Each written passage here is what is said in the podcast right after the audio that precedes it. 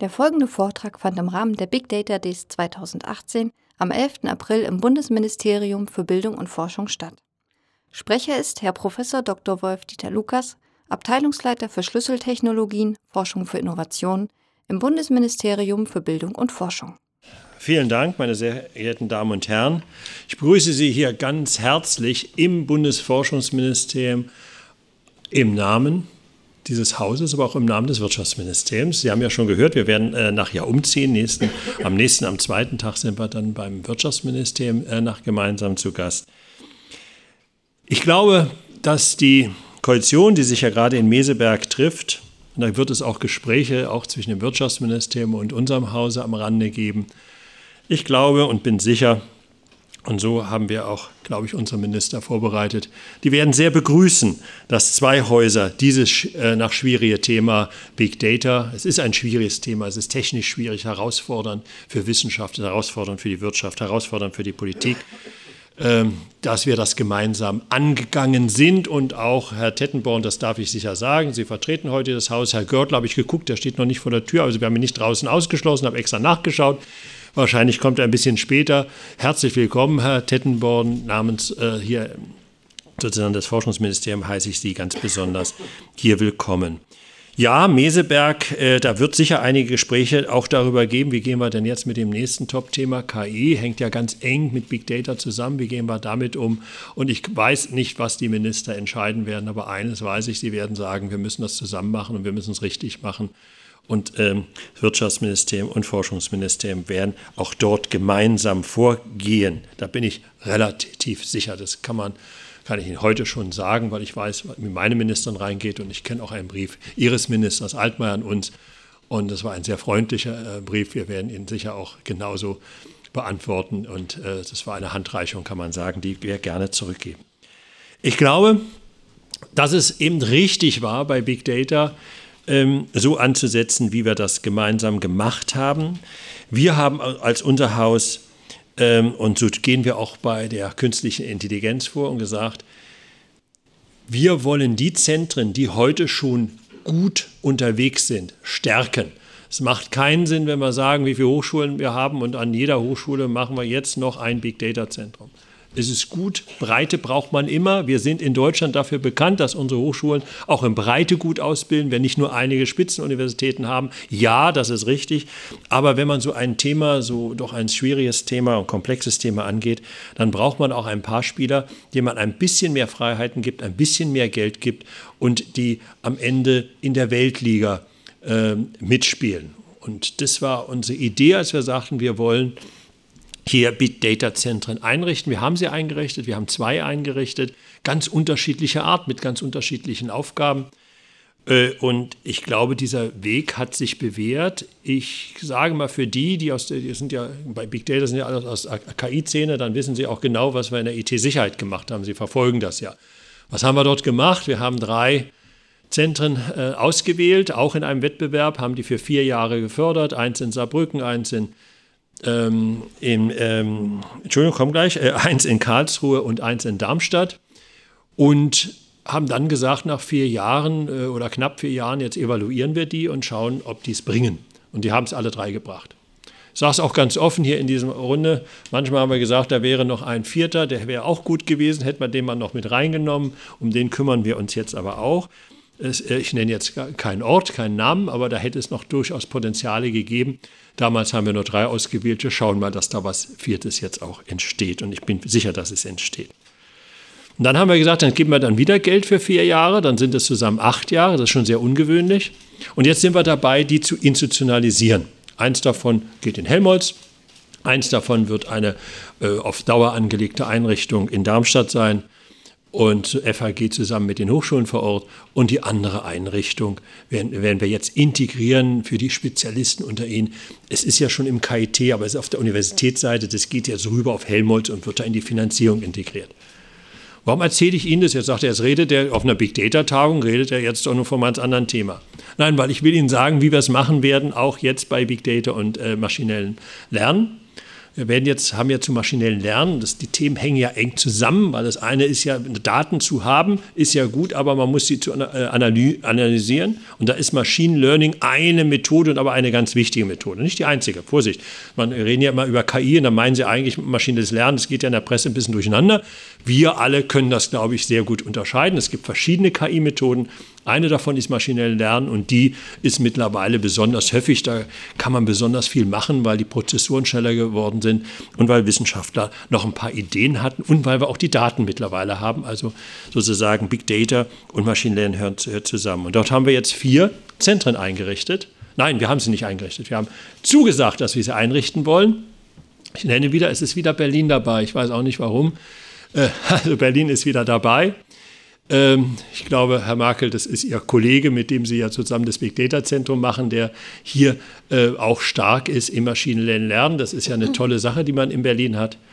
Wir haben an der Technischen Universität München äh, nach auch äh, hervorragende Qualifikation, die wir fördern. Wir haben das in Nordrhein-Westfalen, wo ich ja auch lebe. Die Professor Morik, die sicher bekannt ist, zusammen mit Inha Wrobel, nicht, äh, nach, äh, entsteht auch ein solches Zentrum.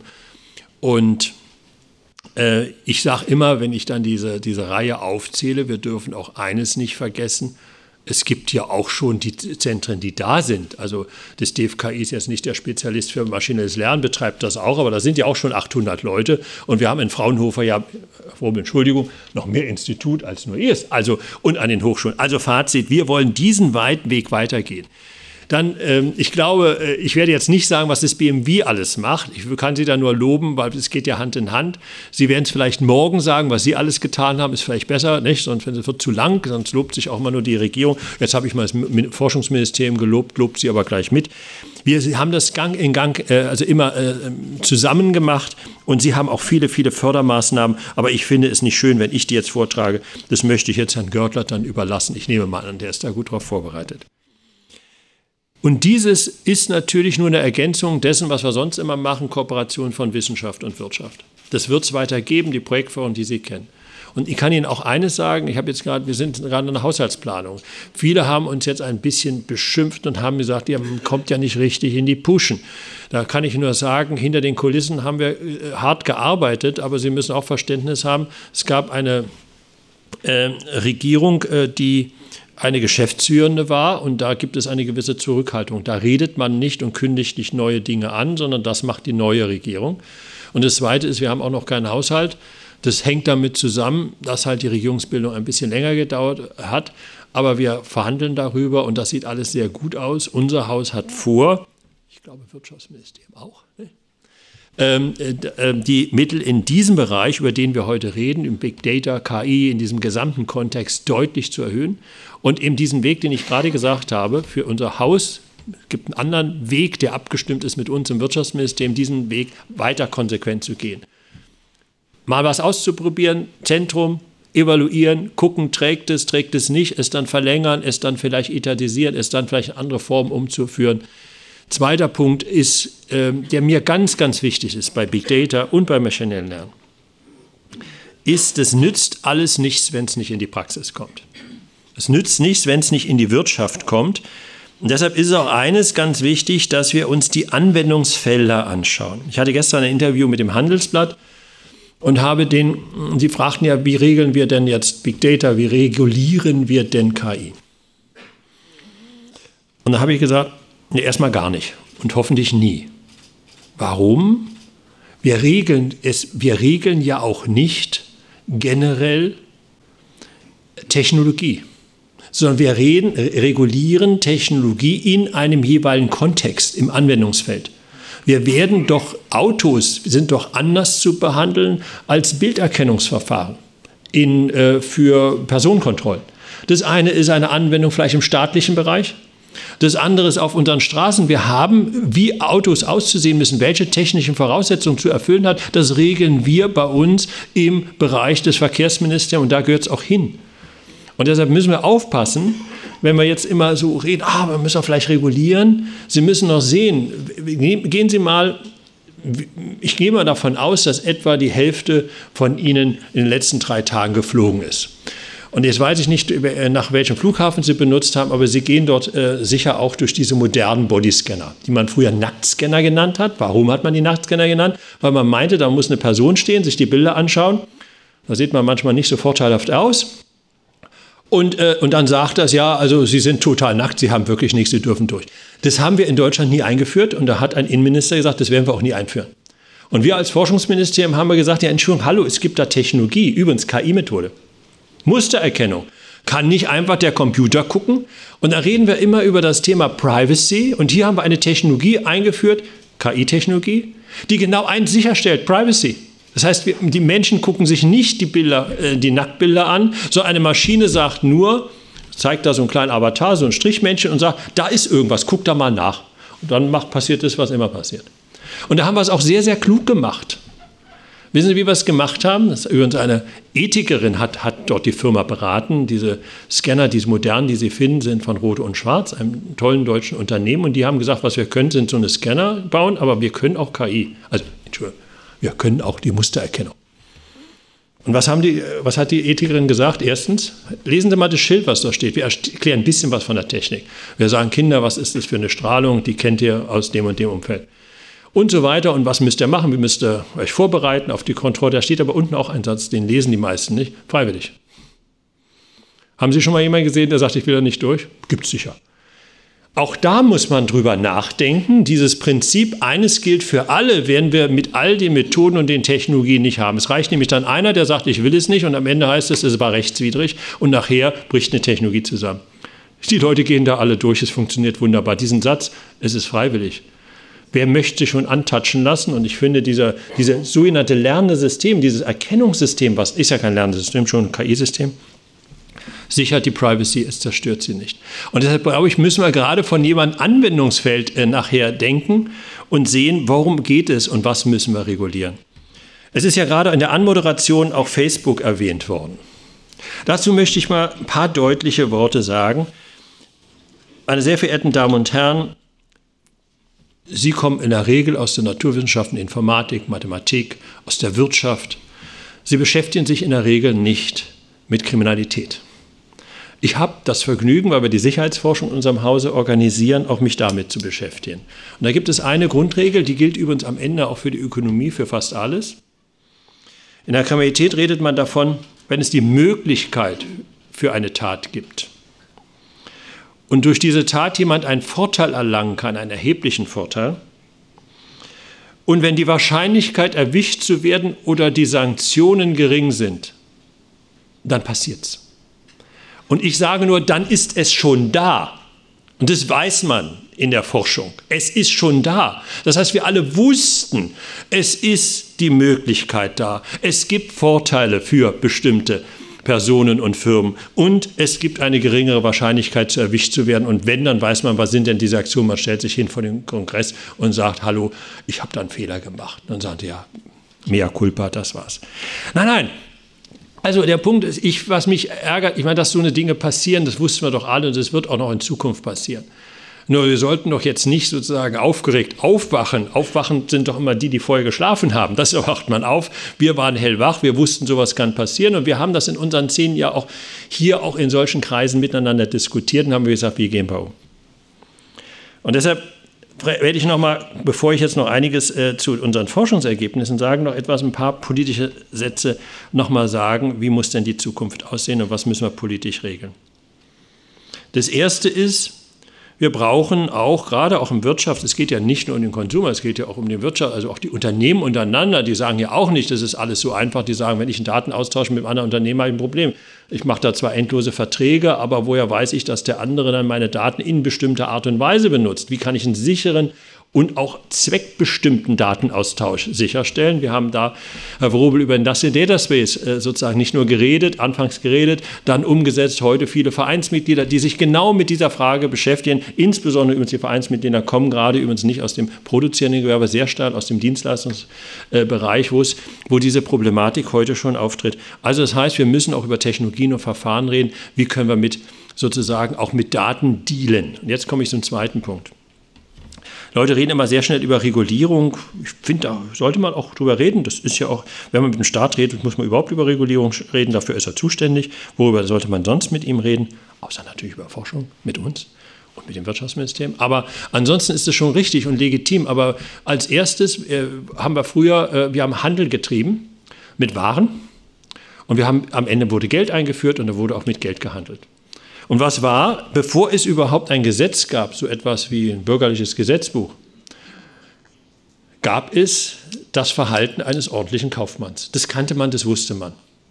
Und deshalb glaube ich, und das sage ich in jeder meiner Reden, was wir brauchen ist, und das ist auch Aufgabe, Kollege, da sollten wir jetzt vielleicht mal zusammen mit dem BDI reden, es wäre doch gut, wenn wir mal eine Governance hätten und wir müssen noch nicht gleich ein Gesetz machen, was ist ein guter Datenkaufmann. Das wird sich verändern über die Jahre.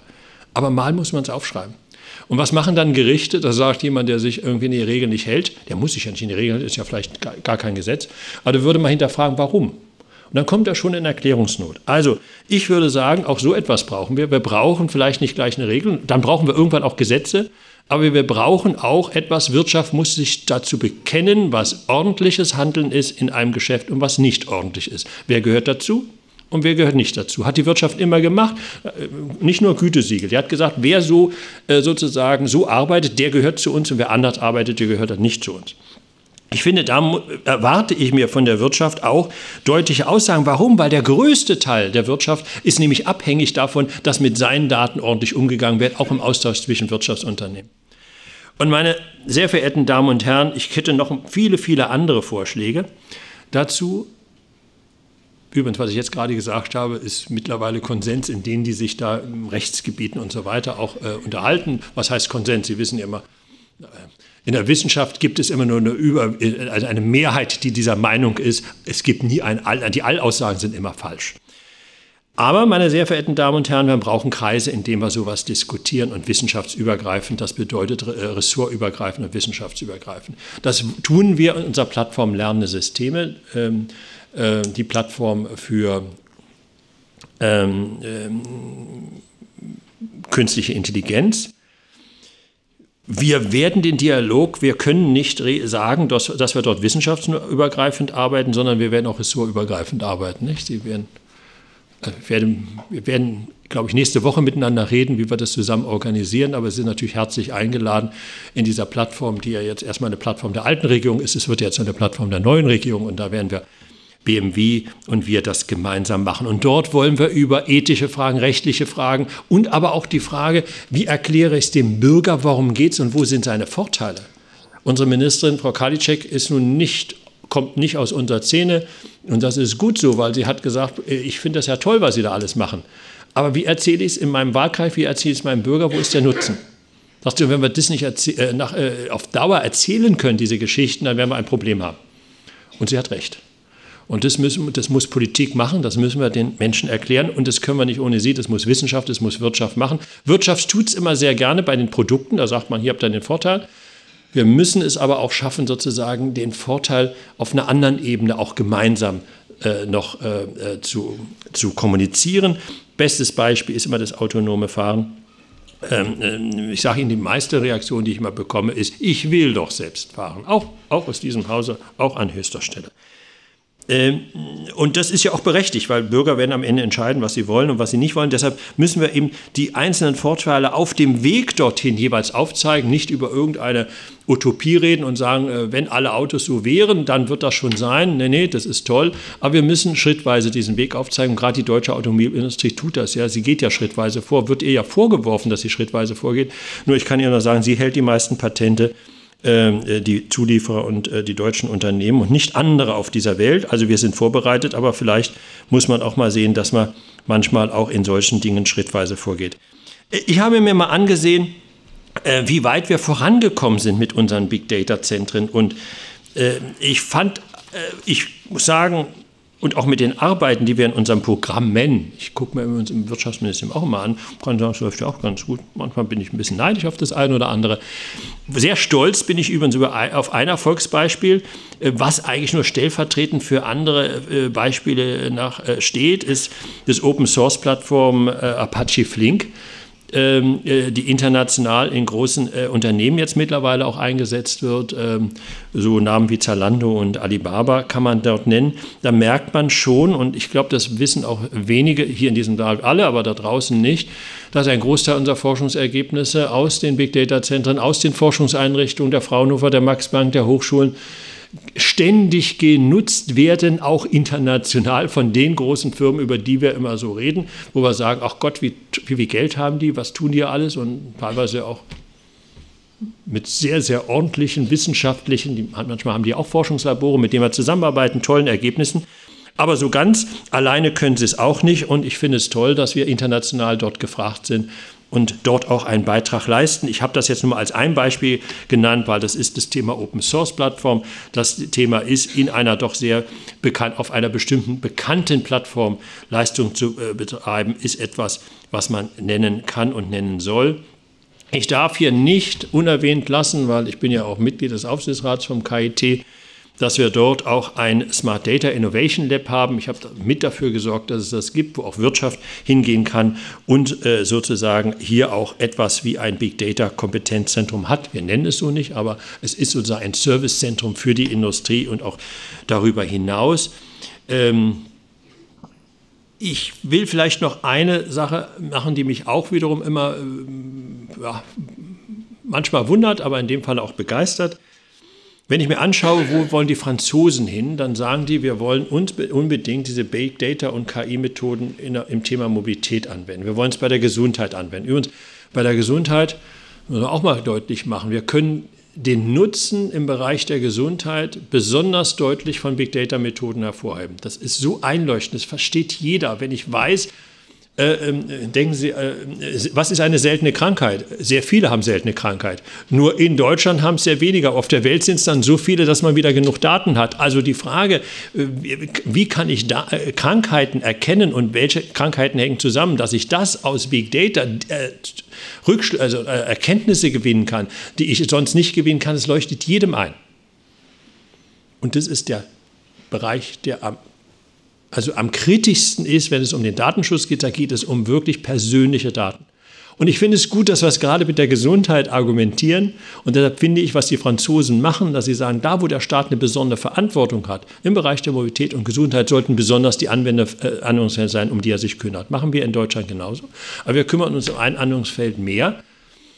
Da bin ich stolz drauf, um das Thema Produktion. Big Data, ich denke jetzt an, Sie denken jetzt auch gleich an einige Firmen, die da besonders groß äh, äh, und erfolgreich sind. Die nenne ich jetzt nicht. Komisch, warum nicht? Die einfach nicht, äh, kann man sie ja nennen. Also Siemens, Bosch und andere wir nennen immer komischerweise die amerikanischen Unternehmen, dann fällt es uns leicht. Bei den Deutschen sagen wir, wenn ich zwei genannt habe, habe ich jetzt 100 äh, nicht genannt. Ich nenne jetzt die 100 anderen bitte auch mit, aber stellvertretend die beiden. Wenn die sehen, äh, wenn man sieht, was die in Sachen äh, Fehlererkennung, Anomalieerkennung in der Produktion machen, dann ist das wirklich etwas, was andere in dem Maße nicht machen. Die Franzosen da hatten nicht Produktion drauf. Ich habe mit dem französischen nach, ähm, Kollegen gesprochen auch mit dem äh, äh, und gerade der Produktion sagt er, nein, das machen wir nicht. Wir machen die Bereiche, wo der Staat eine besondere Verantwortung trägt, leuchtet ein. Übrigens Verteidigung nennen die immer noch. Ist ja auch so ein Punkt, wo der Staat selbst agiert. Die öffentliche Verwaltung hat er dann nicht genannt, auch interessant. Ich kann Ihnen nur eines sagen, ich finde es gut und richtig, dass wir in dem Bereich, wovon wir ja leben, nicht nur von der Dienstleistung, sondern der Produktion, auch dort ähm, vorangehen. Meine sehr verehrten Damen und Herren, Ich lade Sie, Sie ganz herzlich ein, uns weiterhin so zu unterstützen, äh, wie Sie das getan haben. Wie können Sie uns unterstützen? Sie können, meine, loben Sie uns, das ist okay, das ist auch Unterstützung, das brauchen wir übrigens auch, wir brauchen das hin und wieder, ich glaube, das kennen Sie auch, das kennen Sie von Ihren Mitarbeitern. Übrigens, Politik braucht es besonders, weil Sie, Sie wissen, lesen, schlagen Sie mal die Zeitung auf, wo werden Sie denn schon gelobt? Aber ich glaube, das ist es nicht. Wo Sie uns wirklich helfen können, ist, indem Sie uns helfen, für sie etwas zu tun. Das ist so ein Zirkelschluss. Also in, in den Plattformen, in den Gremien uns, uns zu sagen, was das Richtige ist und wo bekommen wir den besten Benefit für Deutschland hin. Das ist immer das Schwere. Wir können alles fördern, wir können nicht alles fördern, wir haben äh, begrenztes Budget. Dass Sie uns sagen, wo drückt der Schuh, zum Beispiel im Wissenschaftsbereich, Ausstattung, äh, also weitere Professuren, Ausbildung, auch gerade wir müssen in Köpfe investieren. Das kann unser Haus gut. Wir sind auch ein Bildungsministerium, wir sind nicht nur ein Forschungsministerium. Eigentlich eine tolle Kombination. Wo können wir vielleicht auch Lehrstühle unterstützen? Wo können wir Ausbildung unterstützen? Wo können wir dafür sorgen, dass junge Leute das in Deutschland die wissenschaftliche Arbeit machen und nicht woanders? Das können Sie übrigens viel besser, weil Sie müssen attraktiv sein. Sie müssen tolle Arbeitsplätze anbieten. Sie müssen tolle Probleme anbieten. Aber gerade bei den Forschungseinrichtungen braucht man dann manchmal auch Geld und die Ressourcen. Ich habe gerade jetzt mehrfach versucht, oder wir haben versucht es dann auch geschafft, Top-Leute aus den USA abzuwerben. Das kann man manchmal äh, unter den alten den Standardregeln, die wir haben, nicht. Aber wenn man sich dann anstrengt, dann schafft man es doch und kann auch Gehälter bieten, die international wettbewerbsfähig sind. Manchmal schafft man es nicht international wettbewerbsfähig wenn ein Apple sagt, ich zahle Ihnen eine Million, dann können wir das manchmal pro Jahr natürlich, äh, das manchmal nicht überbieten. Aber was wir dann manchmal können und sagen, aber ich kann dir die Arbeitsbedingungen, die kann ich dir verbessern und naja, also arm wirst du dabei auch nicht. Und ich glaube, wenn Sie uns so etwas, wenn Sie uns dabei helfen, das System zu verbessern, uns, also Sie helfen uns dann sozusagen, seien Sie, wir sind Ihr Trainer, seien Sie unser Trainer. Also wir train your trainer, wenn Sie das schaffen, äh, dann wäre das gut. Also helfen Sie hier in solchen Veranstaltungen. Es geht ja nicht darum, dass ich jetzt was sage und Sie sagen, gut oder schlecht, das hilft uns doch nicht. Sondern es hilft uns dann, wenn Sie sich einbringen und sagen, wo war besser. Wie, haben wir über ein Das Data Speed gerungen, Herr Frobel? Also ich, äh, wir haben uns gegenseitig, es war schon schwierig. Aber das war Train the Trainer. Wir haben uns gegenseitig, wir haben ihnen gesagt, was uns sozusagen, was wir noch brauchen. Und das haben wir auch bei den Kompetenzzentren, hätte ich mir auch noch ein drittes gewünscht und auch bei den so weiter. Also merken Sie, der Punkt ist, wir wissen, wir müssen noch relativ viel bei Big Data tun. Tools, Umgangsformen. Wir müssen sehen, wie wir uns auch stärker vernetzen, international sichtbar sind, damit auch die jungen Leute zu uns kommen. All das müssen wir sehen und wir müssen sehen, dass die richtigen Leute dann auch mit den richtigen Ideen in die Industrie kommen und daraus Innovationen machen. Wir müssen mehr bei Ausgründung haben. Äh, wenn ich mir angucke, das Risikokapital, kann ich Ihnen sagen, ja, alle reden immer über das Risikokapital. Ich habe mit einigen Unternehmensgründungen in Deutschland geredet, auch übrigens aus der TU heraus, auch hier in Berlin, zusammen mit Herrn Schütte. Und die haben gesagt, mit einer guten Mannschaft und guten Idee, also Geld haben wir immer noch bekommen. Und es gibt auch so viele Programme und ähnliches, dass wir da insgesamt nicht so wie China und USA da stehen, ist richtig. Aber ich kann sagen, wir sind in guter Gesellschaft. Die glücklichsten Menschen legen in Europa, in Dänemark, in Schweden und die haben genauso wenig Risikokapital und sind bei allen Innovationsindex weit vorn, manchmal vor uns. Ärgerlich. Aber ich habe Familie da, also in dem Sinne doch gar nicht so ärgerlich. Aber denen geht's, die sind gut und sie sind es schon seit 30 Jahren. Also Fazit, nicht Licht unter den Scheffel stellen und trotzdem müssen wir, wir müssen immer besser werden. Wer nicht besser wird, wer nicht wächst, wer sich nicht entwickelt, äh, glaube ich, äh, ja, ich würde jetzt einfach sagen, wird den Wohlstand und das Glück im Leben nicht erreichen. Ich rede jetzt gar nicht mehr von Wettbewerb im Sinne schlechter sein als andere, sondern wir wollen hier eigentlich auch was Gutes für unsere Gesellschaft tun. Helfen Sie uns, Train the Trainer. Wir sind für Kritik offen, aber packen Sie die Kritik gleich schön wäre wenn oder besser wäre wenn. Das hilft uns besser als wie das war jetzt nichts. Vielen Dank, meine Damen und Herren.